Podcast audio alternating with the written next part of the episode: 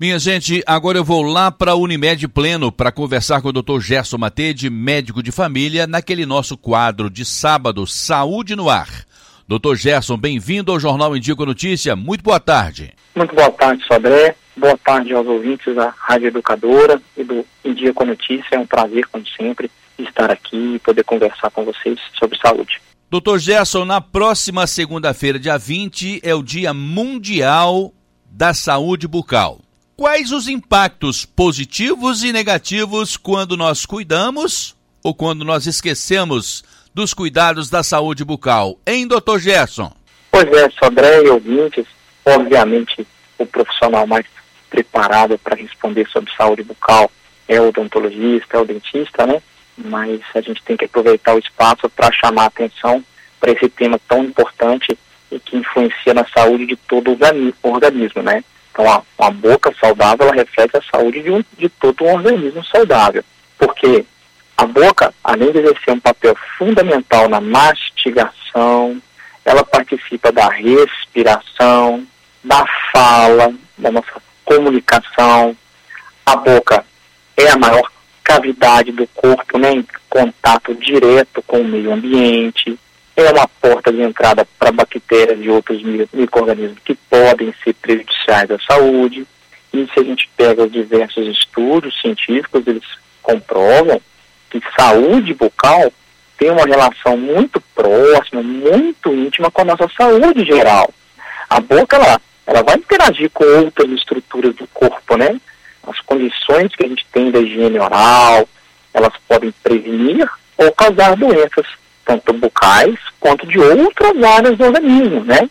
É, pode agravar uma enfermidade já presente, pode piorar um diabetes, pode piorar uma doença cardiovascular por inflamações, por gengivite, por quadros de cuidado inadequado com a saúde da boca. Então, hábitos de higiene bucal, eles têm que ser incentivados desde cedo, para a gente ter uma garantia de uma melhor saúde no longo, ao, ao longo de toda a nossa vida, certo? Obviamente que o primeiro ponto que a gente fala sempre em relação à saúde bucal é o cuidado com a higiene, com a escovação dos dentes, com o uso do fio dental, enfim, com a, a limpeza diária, né? Porém, a gente não pode esquecer, Sodré e ouvintes, que os hábitos alimentares, a alimentação através da boca, é onde ela ocorre nas pessoas habitualmente, né, certo? Nas exceções, é fundamental a gente manter uma alimentação bem saudável, um, controlando a, a, frequência que a gente vai ingerir doces que prejudicariam a saúde bucal, prejudicariam os dentes, é, o quanto a gente come entre as refeições, aí deixa de escovar os dentes, tudo isso é fundamental para uma boa saúde bucal, consumo exagerado de açúcar, de bebida alcoólica, de alimentos ácidos, certo? Tudo isso vai gerar risco aí para a nossa saúde como um todo, né, Sobra? Então, pensar em saúde bucal é pensar na saúde como um todo, visto que essa, a boca, esse local anatômico tão importante do nosso corpo humano, ele vai desempenhar diversas funções importantes do organismo que vai repercutir na nossa saúde como um todo, para muito além dos dentes, né, vai influenciar na fala, na mastigação, na respiração, no hálito, né, na qualidade do nosso ar, e trazendo aí para a saúde dos dentes, que a gente não pode deixar de comentar. A cárie dentária é a segunda doença mais comum, segundo a Organização Mundial de Saúde. Só vai perder aí para as infecções respiratórias, né, que aparecem, né, os resfriados, as gripes, né, só perde no ranking de doenças mais comuns do mundo e a Organização Mundial de Saúde, ela estima que mais de 2 bilhões de pessoas no mundo têm o problema, a cárie e acredita que no Brasil a cárie dentária pode afetar até 90% da nossa população. Daí a gente imagina a importância da saúde bucal e do profissional da odontologia que cuida da saúde bucal ou, em casos específicos, o otorrinolaringologista, um especialista na medicina é, em boca, nariz, né, garganta, ouvido, o cirurgião de cabeça e pescoço, que muitas vezes vai atuar nos quadros de câncer bucal, de lesões bucais, quadros mais importantes. A boca pode ser um acesso para cirurgias neurológicas, então às vezes o otorrino vai atuar, o cirurgião de cabeça e pescoço junto com o neurocirurgião. E obviamente todos os demais médicos, né, o clínico, o médico de família, o pediatra, nesse incentivo à qualidade da saúde das pessoas, né, o exame da boca, da cavidade oral, para diversos diagnósticos de infecções, de amidalites, de resfriados, além, obviamente, da saúde dos dentes. Eu, por telefone, estou conversando com o médico de família, Dr. Gerson Matede, direto da Unimed Pleno. Estamos falando sobre o Dia Mundial da Saúde Bucal, que comemora-se nesta segunda-feira, dia 20 de março.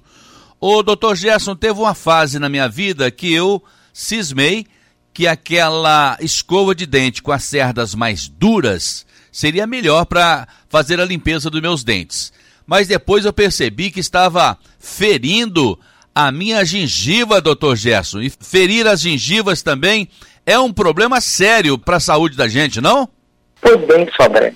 A maioria dos dentistas, de fato, recomenda escovas com cerdas mais macias, exatamente para evitar um desgaste excessivo, uma inflamação da gengiva, uma retração da gengiva que futuramente vai gerar aumento de sensibilidade do dente, aquele desconforto com determinados alimentos mais doces, ou mais salgados, ou mais ácidos, ou mais gelados, ou muito quente.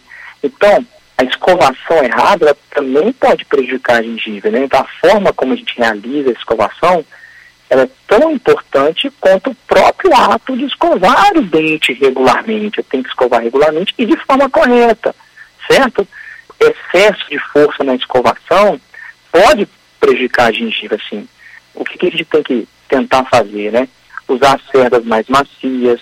Às vezes, na hora de pegar a escova, pegar mais no finalzinho do cabo da escova, mais longe da cerda, porque aí aumenta o braço ali, né, o que a gente chama de torque na física, que pode diminuir, no caso, a pressão sobre a gengiva.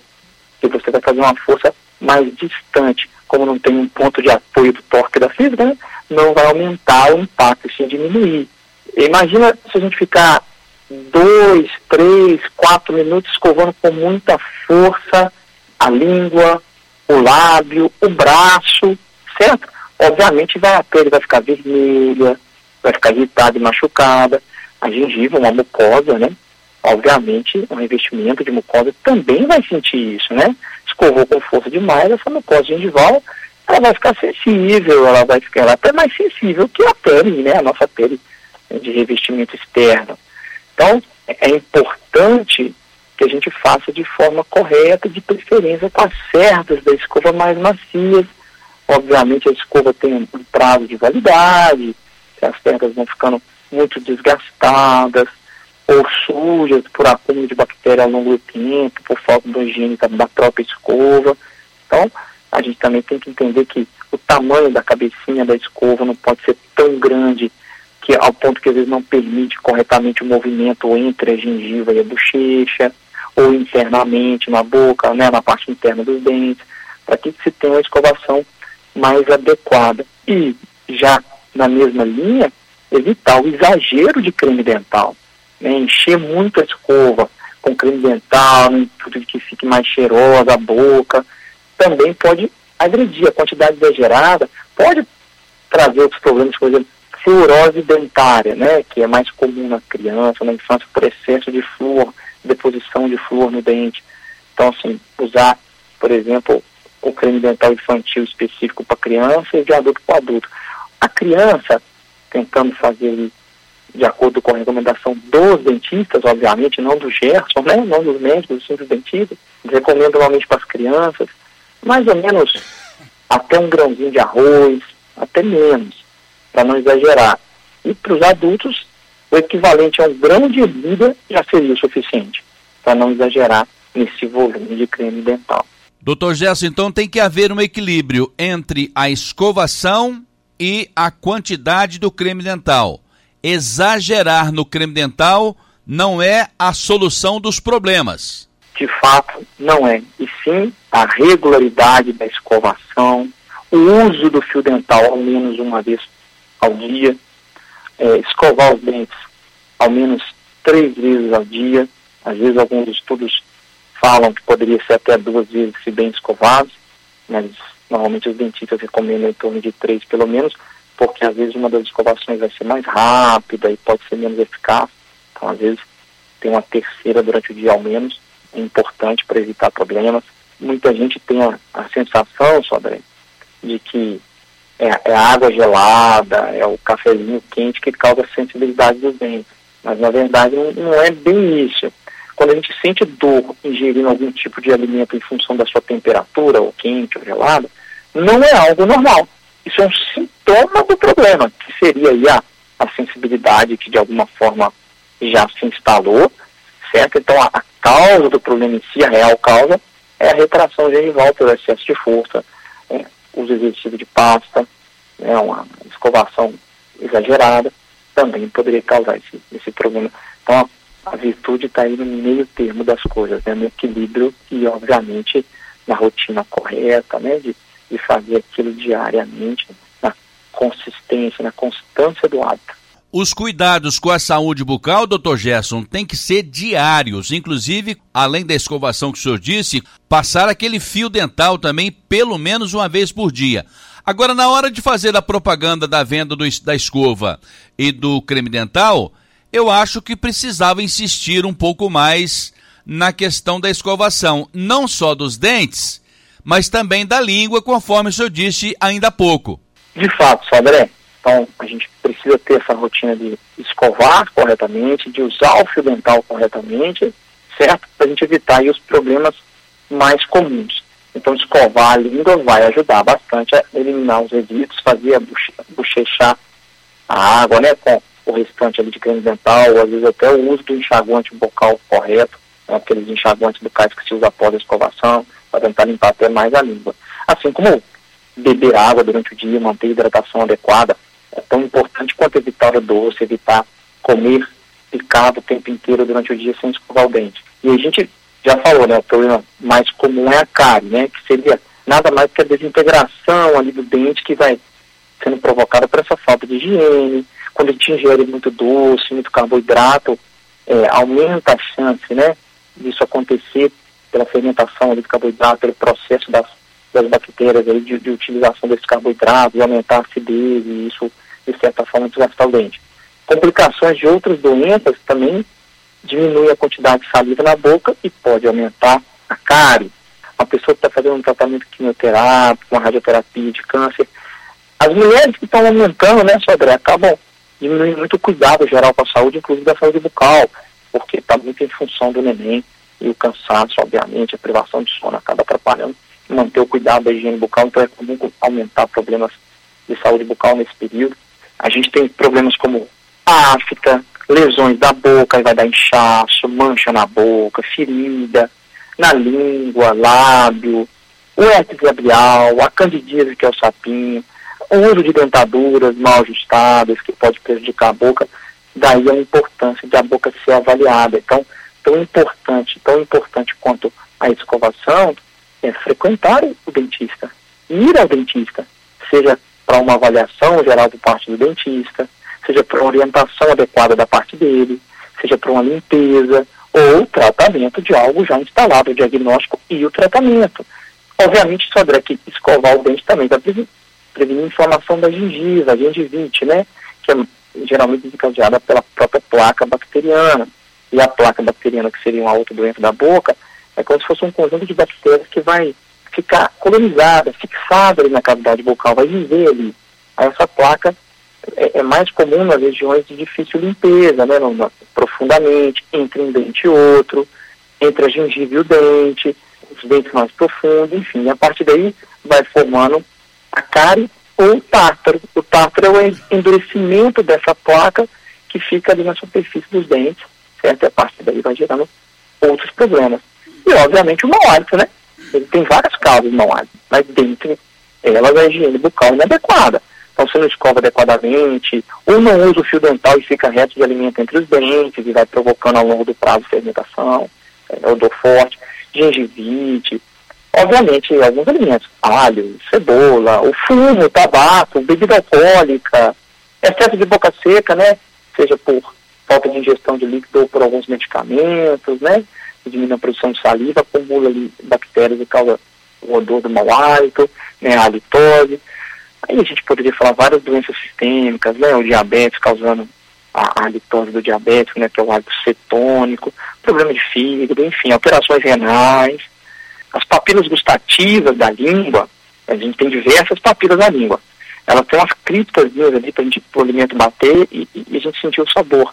Ali pode dar acúmulo de resíduo, de alimento, descamação de célula, fermentação e gerar mau né? Até placa bacteriana pode dar ali, ou o fungo, o sapinho, enfim. A gente tem que buscar aí sempre manter a avaliação adequada e o cuidado adequado para prevenir esses problemas mais comuns que a gente citou, né? Cárie, lesões bucais, mau hálito, placa, tártaro, gengivite, enfim. E a gente preveniria de formas bem claras, né? Eliminar a placa bacteriana por escovação e fio dental, limpeza da língua, como você citou muito bem, sobre é, passando a escova, às vezes até o raspador, se for o caso, né? O uso mais racional, né, de doces, de açúcar, né, evitar esse excesso, até por outros problemas de saúde sistêmicos, não só da boca. Usar o flúor na quantidade adequada, né, os cremes dentais hoje são fluorados, né, é importante que a gente use de forma correta. Tomar cuidado para aquelas pessoas que têm a prótese, a dentadura e que não está bem ajustada a boca e pode gerar machucado ou acúmulo de resíduo, de alimento. Tabagismo e bebida alcoólica faz mal para o corpo como um todo. Não seria diferente na boca, né? Então o fumo vai atrapalhar aí a retirada de, de bactérias, de resíduos de alimentos, aumenta drasticamente a incidência de câncer de boca, câncer de laringe, né? O câncer da língua, né? Da região da boca como um todo. Então o fumo é a causa de morte prevenível mais importante. E as bebidas alcoólicas também, né? Aumentam muito a incidência de câncer de boca, de esôfago, de estômago. E, obviamente, né, Sodré, buscar o dentista regularmente, né? Para que se faça aí adequadamente a avaliação e, obviamente, em alguns casos vai precisar também da avaliação do médico, dependendo do tipo de lesão na boca que for.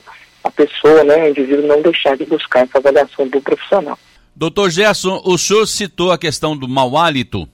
A pessoa que tem mau hálito, quando chega naquela rodinha de amigos, as pessoas vão saindo de fininha, porque aquela pessoa chegou, aquela coisa constrangedora, e pode perder até o namorado, até a namorada, né, doutor?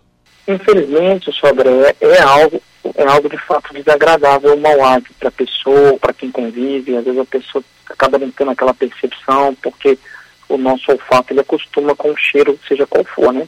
De um perfume por muito tempo, de um cheiro ruim por muito tempo, a gente vai acostumando.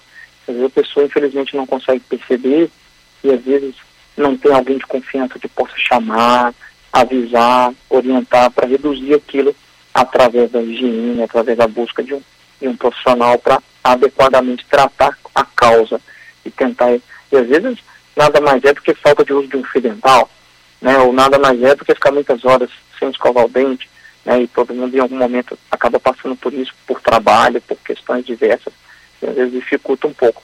Então a gente tem que, que procurar sempre cuidar disso. E é interessante, Sandra, que às vezes as pessoas deixam de ir ao dentista é, exatamente por achar que vai sentir muita dor. Ah, se eu for ao dentista eu vou sentir dor, ir ao dentista é doloroso. E na verdade é, é o oposto ficar sem o cuidado adequado que vai causar inflamação, cárie, dor, né, a lesão ali no dente causando a dor no decorrer do tempo. Então, às vezes a pessoa fica aquele, com aquele pavor, né, aquela sensação ruim de o dentista com medo da dor e acaba deixando de cuidar e depois quando precisa ir o tratamento é mais prolongado, mais inadequado, né, sobre e cada pessoa tem aí as suas fobias, a dificuldade de entrar no elevador ou de falar em público, né, particularmente eu, Gerson, acho bastante desagradável ficar na mesma posição. Então, a mesma posição na cadeira do dentista, ou a mesma posição para fazer um exame de imagem, alguma coisa nesse sentido, tende a ser desagradável. Então, a gente tem na, tende naturalmente de querer evitar fazer isso.